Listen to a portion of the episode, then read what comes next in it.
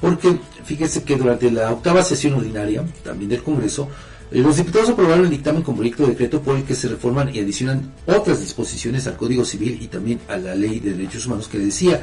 Este eh, dictamen y la reforma se establece un marco legal que aborda de manera integral la alienación parental, priorizando el bienestar de las niñas y los niños. Además, esta legislación pretende ser un instrumento efectivo para prevenir y abordar casos de alienación, protegiendo así el derecho fundamental de los menores a mantener relaciones significativas y saludables con sus padres.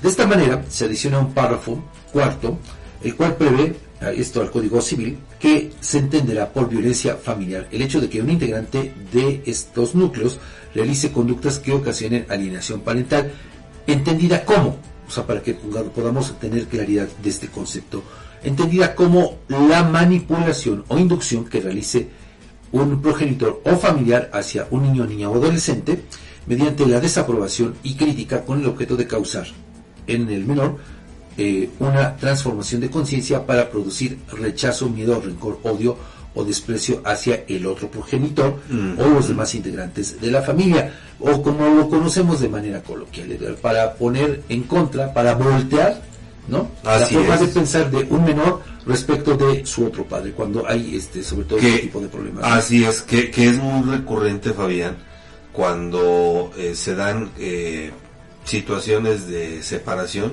Sí eh, eh, eso es muy recurrente, muy constante, porque incluso tiene, eh, en efecto, este es un, podríamos llamar un problema recurrente, constante, común.